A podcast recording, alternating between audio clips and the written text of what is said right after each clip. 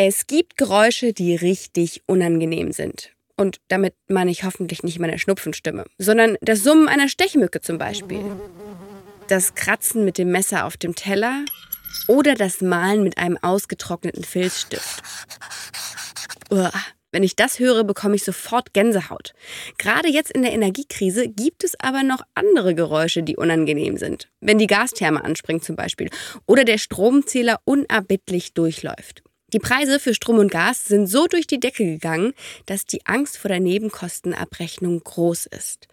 Mein Name ist Toni Scheuerlen und wir machen heute den Energiecheck bei einer WG in Freising. Was verbraucht am meisten Energie und wo verstecken sich Stromfresser? In dieser Folge gibt es jede Menge Tipps zum Energiesparen, die wir ohne großen Aufwand sofort umsetzen können. Morgen beginnt heute. Der Umwelt- und Verbraucher-Podcast.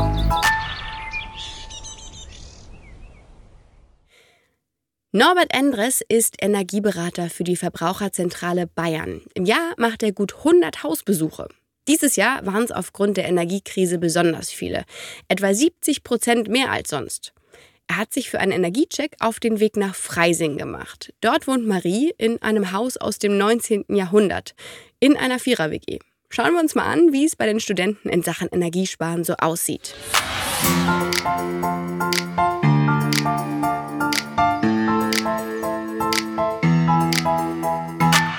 Auf zur Küche. Da sitzen nur meine Mitbewohner. Hallo. Hallo. Hallo. Okay, ja, also wir haben hier einmal im Extra-Bereich die Küche ja. mit den Elektrogeräten, einen Boiler, einen Herd, einen Backofen. Gestern waren wir hier zum Glühweintrinken verabredet. Deswegen steht noch der Topf von dem Abend da. Ah ja, der Topf steht noch auf dem Ceran-Kochfeld und ich sehe, er hat auch die richtige Größe. Passt also genau auf dieses Feld. Und vorbildlich, es liegt auch noch der Deckel drauf, denn ein Kochtopf, da drin was zu kochen ohne Deckel, verbraucht ein Vielfaches an Strom im Vergleich zum Deckel, der eben verhindert, dass zu viel Wärme nach oben entweicht. Beim Wasserkochen wäre es durchaus interessanter, als im Kochtopf das zu erledigen, äh, hierfür den Wasserkocher zu verwenden. Denn ein Wasserkocher ist genau dafür entwickelt, dass er besonders stromsparend Wasser kocht.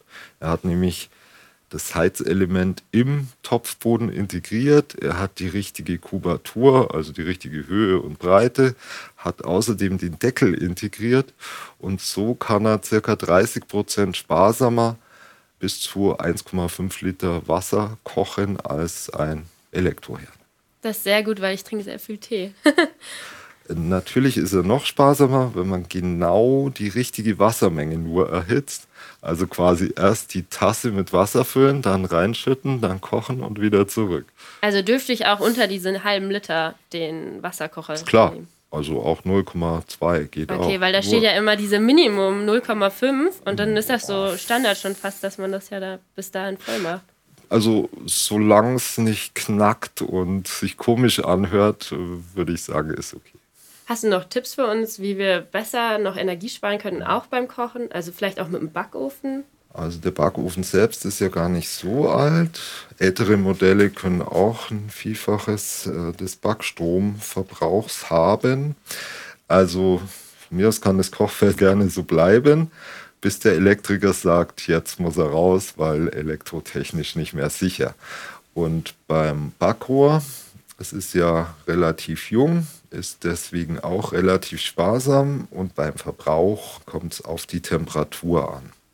Also je kühler man backen kann, weil man zum Beispiel statt Ober- und Unterhitze Umluft verwendet, umso niedriger kann man gehen mit der Temperatur, also vielleicht statt 200 Grad nur 180 Grad und das spart schon eine Menge Strom.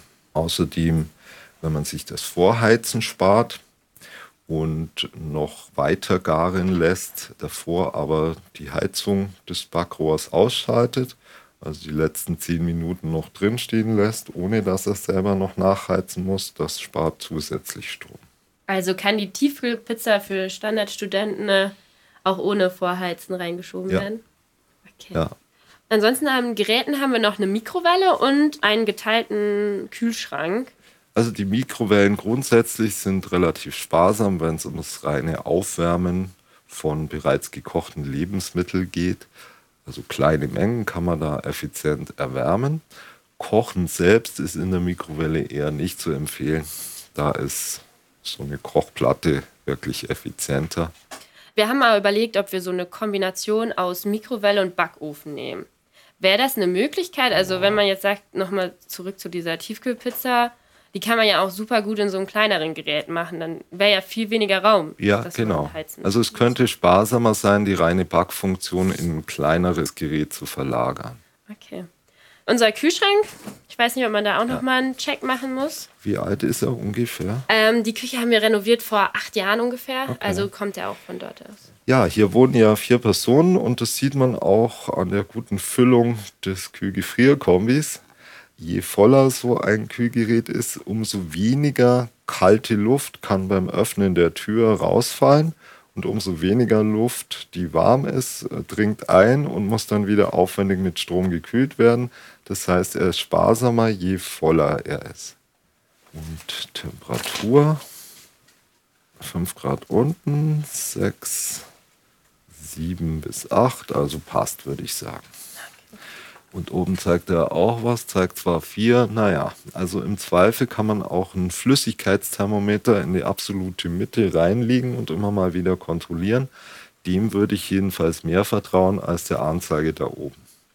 Denn diese integrierte Temperaturanzeige braucht ja irgendwo einen Sensor. Und der Sensor ist sehr wahrscheinlich irgendwo seitlich in der Seitenwand eingebaut. Und je nachdem, was davor steht, wird die Temperatur wieder verfälscht, die da gemessen wird. Also im Zweifel Also in man der muss Mitte messen. darauf achten, dass der Sensor frei ist immer, oder? Man müsste erst mal wissen, wo er ist. Okay. Ich weiß es nicht. Wo? Habt ihr eine Ahnung? Nee? Okay. Aber er hat ja auch gefrieren, ja? Genau, ja, unten ist. Da sind die sagenumwobenen Da sind die kleinen Pizzen. Minus 24. Was steht auf dem Pizzakarton drauf üblicherweise? Minus 8 oder so? Aber die gute Nachricht unten minus 17. Also so, naja, im Mittel kann man es dann großzügig als passt schon verbuchen. Okay, wie, wie kalt sollte der sein? minus 18. 18. Aber Also. Diese Gefriertemperatur, die eben eine typisch empfohlene ist, die hat immer den direkten Bezug. Also beim Pizzakarton steht dann drauf haltbar bis zum Haltbarkeitsdatum bei minus 18 Grad. Das heißt, wenn das Haltbarkeitsdatum in drei Monaten entfernt äh, erst erreicht wird und ihr esst die Pizza schon nach einem Monat, dann könntet ihr auch mit minus 14 glücklich werden. Ah, okay. Ja, der Konsum von Tiefkühlpizzen ist hier recht hoch, deswegen könnte man das wahrscheinlich machen. Also es kommt immer auf die Lagerdauer an. okay. Also, was würdest du jetzt für den Kühlschrank empfehlen, was wir machen sollten? Sollten wir den jetzt runterstellen? Also oben auf jeden Fall aus lebensmittelhygienischen Gründen im Kühlbereich nicht höher als plus 8 Grad. Und Okay. daraus ergibt sich automatisch eine Gefrierraumtemperatur. Die müsst ihr halt dann so akzeptieren, wie sie ist. okay. Ja, also eine Spülmaschine habe ich noch nicht gesehen, aber ich vermute mal, dass diese doch irgendwo vorhanden ist bei vier Personen. Ja, ähm, die ist bei uns an einem ganz speziellen Ort im Bad, neben der Waschmaschine auch. Da haben wir gleich beide Geräte. Ist ja auch praktisch wegen dem Wasseranschluss. Ah ja, Da muss ich gleich zu unserer Schandtat sagen, der Eco-Spülgang wird nicht so oft benutzt. Wie oft wird sie denn benutzt, so durchschnittlich pro Woche? Also wird auf jeden Fall fast täglich angestellt. Wenn das Geschirr, das man einlädt, nicht so sehr verschmutzt ist, dann könnte das Eco-Programm doch eine gute Idee sein. Also gerade bei täglicher Nutzung, weil es dann gar nicht so viel Zeit hat, um einzutrocknen. Also Essensreste haben gar keine Chance, äh, hart zu werden und deswegen schlechter abgespült werden zu können. Deswegen würde ich schon für die meisten Spülmaschinennutzungen das Eco-Programm empfehlen. Denn das Automatikprogramm, was dann häufig benutzt wird, oder? Ja, wir machen diese 50 Minuten. Oh, ihr habt's eilig, verstehe. Ja.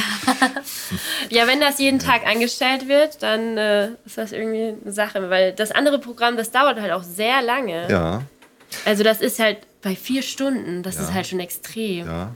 Es ist ja keine Empfehlung, die ausschließlich ist und für alles und immer gilt, aber es ist halt deutlich sparsamer, wenn man mit niedrigerer Temperatur und längerer Einwirkdauer des Spülwassers das Geschirr spült, weil es dann sauberer wird und die modernen Spülmaschinen, so wie hier, die brauchen relativ wenig Wasser. Also oft sogar nur noch unter 10 Liter pro Durchgang und das Wasser wird immer wieder aufbereitet in der Spülmaschine. Und damit das Geschirr so sauber wird wie bei alten Spülmaschinen mit hohem Wasserverbrauch und entsprechend hohem Stromverbrauch, muss man eben äh, der Spülmaschine auch die Zeit geben, damit sie auch richtig spülen kann. Das heißt, die Reinigungswirkung ist besser bei dem Programm, was länger dauert, auch wenn die Temperatur niedriger ist. Und der Stromverbrauch ist eher abhängig von der Temperatur als von der Dauer.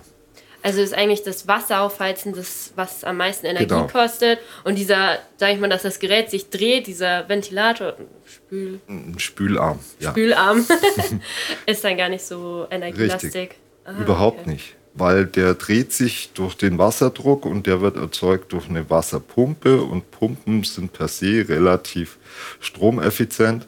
Also braucht er nur einen klitzekleinen Teil Strom die meiste Zeit und kurze Zeit, wenige Minuten lang, braucht er halt eine ordentliche Stromstärke und der Hauptverbrauch entsteht eben beim Erwärmen des kalten Wassers auf die Zieltemperatur. Und das ist übrigens auch bei der Waschmaschine so, nur dass man bei der Waschmaschine nicht diese lebensmittelhygienischen ähm, Gegebenheiten hat, so dass man bei der Waschmaschine noch tiefer gehen kann mit der Temperatur. Also eine Spülmaschine würde ich unter 50 Grad Zieltemperatur nicht betreiben. Eine Waschmaschine durchaus so gut wie immer bei 30 Grad. 30 Grad? Ja, Okay. weil nämlich die Stiftung Warentest äh, länger schon als zehn Jahren sagt, dass die modernen Waschmittel, egal ob Pulver oder Flüssigwaschmittel, alle chemisch voll waschaktiv sind bei Temperaturen ab 28 Grad Celsius. Das heißt, die meisten Wäschen würde ich empfehlen, mit 30 Grad zu waschen.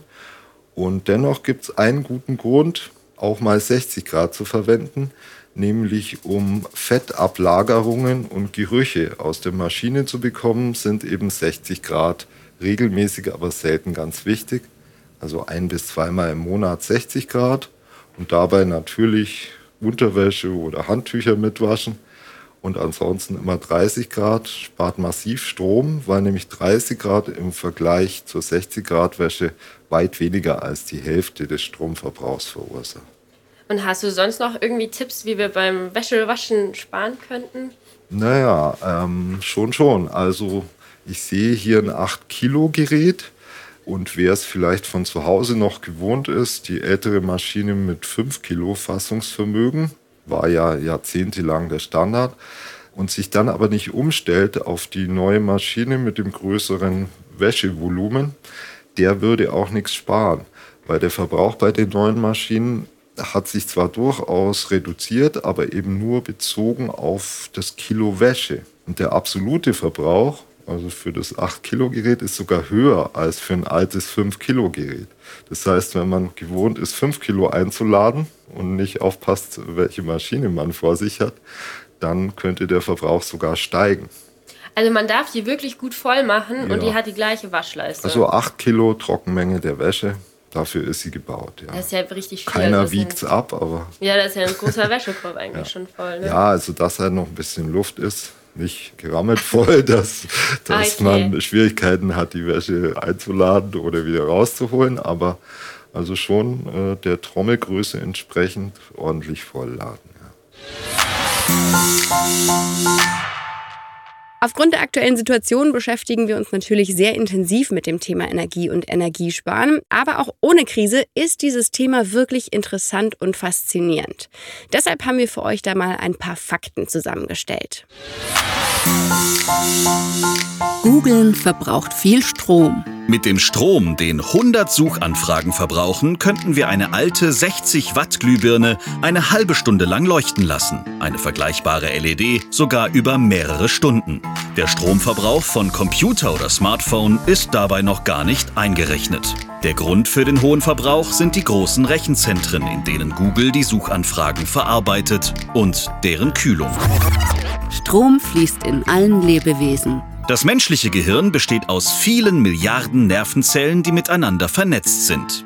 Die Übertragung von Informationen innerhalb dieses Netzes erfolgt über elektrische Impulse. Das heißt, in jedem Lebewesen, das über ein Nervensystem verfügt, fließt elektrischer Strom. Das menschliche Gehirn erzeugt dabei eine Leistung von ca. 20 Watt. Das würde genügen, um eine LED-Lampe aufleuchten zu lassen. Eisbärfell, der perfekte Energiespeicher. Das Fell von Eisbären kann Sonnenlicht wesentlich effizienter in Wärme umwandeln als von Menschen gebaute Sonnenkollektoren. Die hohlen, durchsichtigen Haare leiten die Wärme auf die tiefschwarze Haut des Eisbären, die die Wärme dann speichert. Künstliche Eisbärfelle können nicht nur Wintersportler warm halten, sondern auch für eine bessere Isolierung von Gebäuden sorgen.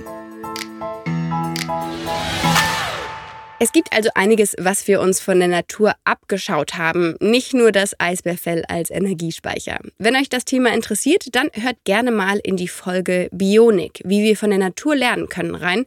Denn da gibt es noch viele weitere Beispiele.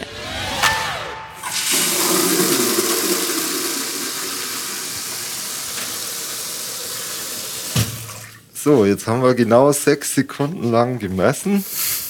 Und dann messen wir die Menge an Wasser, die hier im Eimer gelandet ist, mit dem Messbecher genau ab. Ist. Jetzt ist ein Liter, dann kann man es wegschütten und den Rest noch messen. 1,3. Also 1,3 Liter nach 6 Sekunden. Und wie kommt man auf Liter pro Minute? Multipliziert mit 10 natürlich. Also 13 Liter pro Minute als Wasserdurchfluss. Ist gar nicht so hoch, aber es geht natürlich noch ein bisschen sparsamer. Ich würde empfehlen 9 Liter pro Minute als Wasserdurchfluss für einen sparsamen Brausekopf, weil es nämlich unter 9 Liter pro Minute Beschwerden gibt von all denjenigen, die längere Haare haben. Ja, ich wollte gerade sagen, weil bei mir dauert das schon immer ein bisschen bis das dann richtig nass wird. Also man kann sogar hier 30% Warmwasser einsparen mit einem tollen, sparsamen Brausekopf. Und diese 30-prozentige Einsparung ist so wirtschaftlich, gerade wenn vier Personen hier unter der Dusche nacheinander duschen. Also einfach nur durch die häufige Nutzung ist es mit Sicherheit in weit weniger als einem Jahr wirtschaftlich, selbst wenn der Brausekopf 50 Euro kostet. Deswegen braucht ihr auch nicht ein Modell kaufen für 10 Euro, gibt es nämlich auch, was dann mit einem scharfen Wasserstrahl alle Duschenden erschreckt und natürlich sich sehr, sehr komisch anfühlt. Mir hat noch das Wohnzimmer gefehlt. Können wir da noch bitte hinschauen? Ja, da müssen wir ganz unter das Dach und da wäre dann das Wohnzimmer.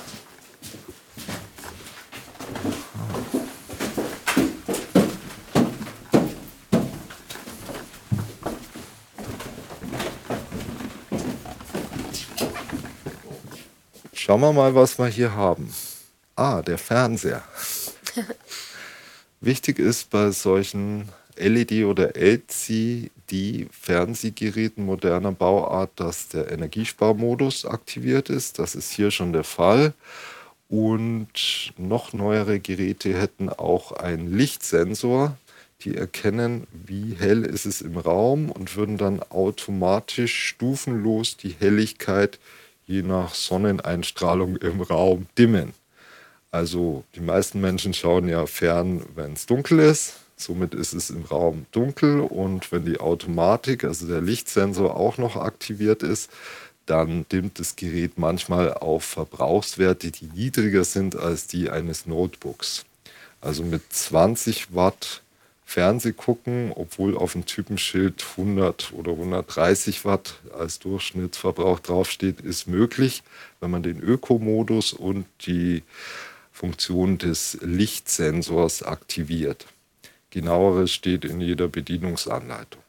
Aber wir haben jetzt zum Beispiel ja den auch über eine Steckerleiste dran. Ja. Der läuft ja dann nicht auf dem Standby-Modus. Das ist ja eigentlich auch schon ganz gut. Ja, oder? super. Ich habe gerade gesprochen über den Betriebsstromverbrauch Ja, genau. und das mit der Steckdosenleiste. die ja den schönen, gut erreichbaren Schalter hat hier, der auch noch leuchtet, wenn eingeschaltet ist. Sowas kann ich sehr empfehlen, dass man diese Steckdosenleiste dann immer vorm ins Bett gehen abschaltet, damit der Fernseher, der zwar typischerweise einen niedrigen Standby-Verbrauch hat, aber dieser eben auch noch abgeschaltet ist. Ich bin so ein Kandidat, ich lasse immer mein Ladekabel gerne dran. Zieht das eigentlich dann was oder nicht? Ja, also die modernen flachen Ladegeräte oder Netzgeräte, und da ist es so wie beim Fernseher. Relativ niedriger Verbrauch bei Nichtnutzung, also im Leerlauf und nur wenn man das Handy lädt zum Beispiel, dann wird auch das Netzteil spürbar warm. Wenn es ansonsten bei Nicht-Laden, also nur im Leerlauf drin steckt in der Steckdose und es wäre warm, dann wäre das ein deutlicher Hinweis darauf, dass auch der Verbrauch nennenswert ist. Okay. Man kann sowas aber auch genau messen mit einem sogenannten Steckermessgerät. Mein WLAN-Router jetzt, wie sieht es mit dem aus? Also der ist ja auch die ganze Zeit an, weil wir haben alle einen anderen Rhythmus. Der eine spielt abends lieber, der braucht halt auch immer rund um die Uhr, aber wäre es denn vielleicht sinnvoll, den mal auszunehmen aus dem ja. Netz? Wenn man sich auf Uhrzeiten einigen kann, wann er denn außer Betrieb sein darf, dann wäre das durchaus auch sinnvoll. Okay. So ein Router versorgt ja die meisten Haushalte nicht nur mit Internet, also WLAN oder LAN, sondern die Telefonleitung läuft da auch drüber. Das heißt, wenn man ihn komplett vom Stromnetz nimmt, zum Beispiel mit einer schaltbaren Steckdosenleiste, muss man einfach wissen, dass man weder surfen noch telefonieren kann, es sei denn, man weicht dann aufs Handy aus und okay. das Mobilfunknetz. Und das ist natürlich bei einem Haushalt mit vier Bewohnern ein bisschen eine Herausforderung. Okay. Also wenn ich später mal ausziehe und in meiner Wohnung bin, kann ich das machen, weil genau. ich brauche jetzt zum Beispiel nachts keinen ja. kein Anruf und auch kein ja, Internet. Genau, es kann auch Vorteile haben, ja. dass man nicht gestört wird. Hier ist ja auch ein Heizkörper. Weißt du eigentlich, wie dieser Thermostatventilkopf, an dem man eine andere Zieltemperatur einstellen kann, wie der denn funktioniert? Mm, also ich weiß, es gibt dieses Sternchen und Null normal. Ja. Also das Sternchen ist die Frostschutztemperatur ja. und dann gibt es die Stufe 1 bis 5. Und Stufe 3 sollte, wenn die Heizungsanlage perfekt vom Heizungsfachbetrieb eingestellt wurde, sollte die Stufe 3 ziemlich genau 20 Grad bedeuten. Und jede Stufe höher oder niedriger heißt 4 Grad Celsius Unterschied bei der Raumtemperatur. Ich hätte noch mal eine Frage, weil meine Mama ist da ein bisschen mehr hinter als ich, aber mhm. die hat so einen fancy Putzer für die Heizung. Muss man das machen? Also da sammelt sich ja schon gern Staub. Also allein für die Hygiene wäre es wahrscheinlich schon irgendwie sinnvoll. Ich kann dich beruhigen, der Heizkörper ist relativ sauber und somit sehe ich auch keinen Bedarf, dass du ihn extra putzen musst. Also ah, ist, okay, okay. ist abhängig von der Verschmutzung. Wenn man jetzt nicht mehr durchschauen könnte durch die Lamellen bis unten hin zum Fußboden, dann würde ich sagen, kann man nicht schaden, wenn man okay. reinigt. Wie man ihn reinigt, ist dann noch mal eine andere Sache. Aber klar, es geht darum, dass eben die kalte Luft ohne Behinderung möglichst hier durchziehen kann. Sie wird ja quasi durch die Wärme des Heizkörpers und Schwerkraftverhältnisse nach oben durchgezogen. Und das funktioniert eben so lang, wie man sie nicht behindert, die Luft. Weder beim Einströmen noch beim Ausströmen darf es behindert werden und beim Durchströmen natürlich sollte auch nicht zu viel Staub im Weg sein. Und kann ich sonst noch irgendwas machen, dass die Wartung vielleicht irgendwie, also ja, auch eine super Frage. Genau hier im obersten Raum des Hauses hm. sammelt sich typischerweise die Luft, die in dem Heizungswasser gefangen ist. Das ist das Gluckern. Ja, wenn es ja, gluckert. Okay. Dann hat sich das beim Fernsehen schon erklärt. Also. Wenn es gluckert, hier gibt es eine Entlüftungsschraube. Ja. Und hier käme dann, also hier aus dem ganz kleinen Löchlein, käme dann Wasser raus, sobald die Luft draußen ist. Okay. Ich habe dir nachher noch einen Entlüftungsschlüssel, den kann ich dir da lassen.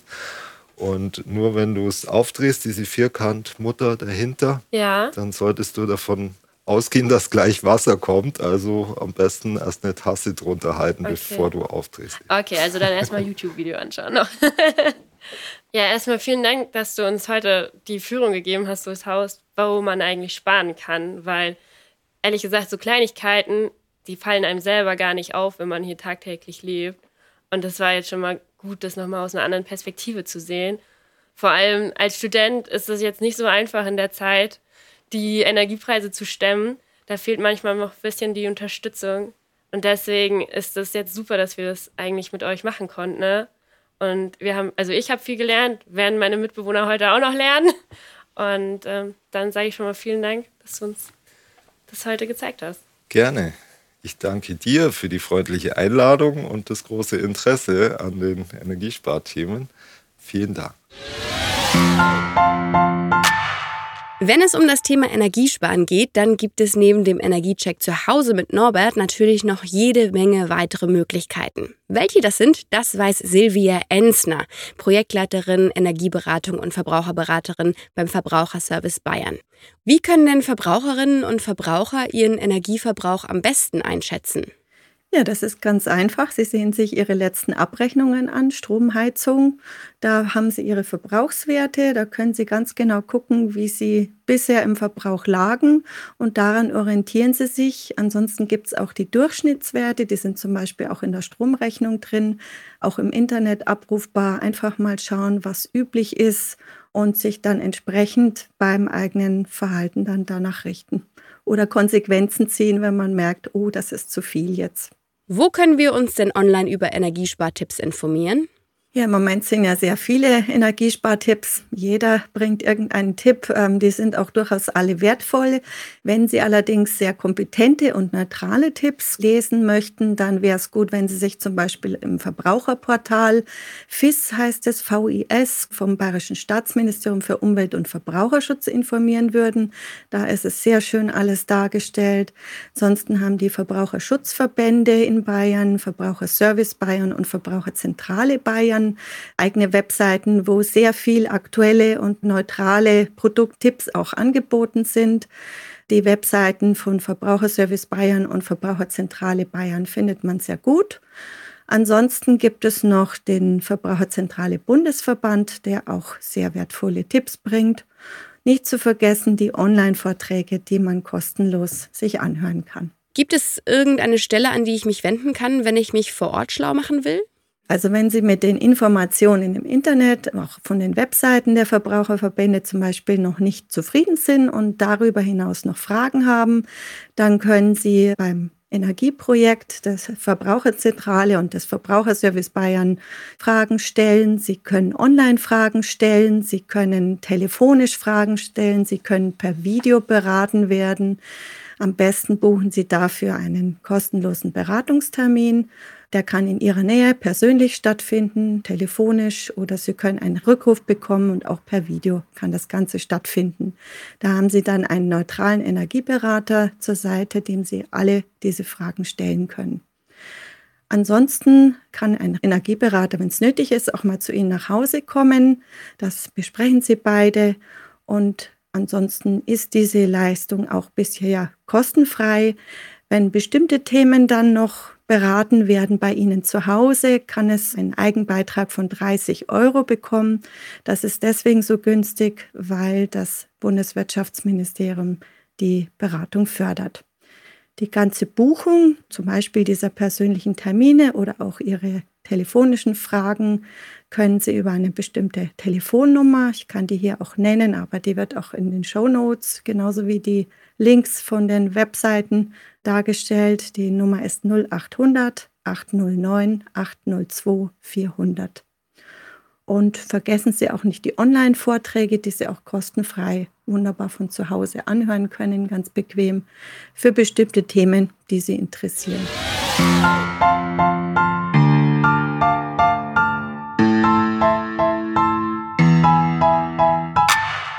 Damit ihr keine Folge von Morgen beginnt heute verpasst, abonniert uns gerne, lasst uns eine Bewertung da und schaut auch gerne auf der Homepage des Bayerischen Staatsministeriums vorbei unter podcast.bayern.de. Bis zum nächsten Mal. Morgen beginnt heute. Der Umwelt- und Verbraucher-Podcast.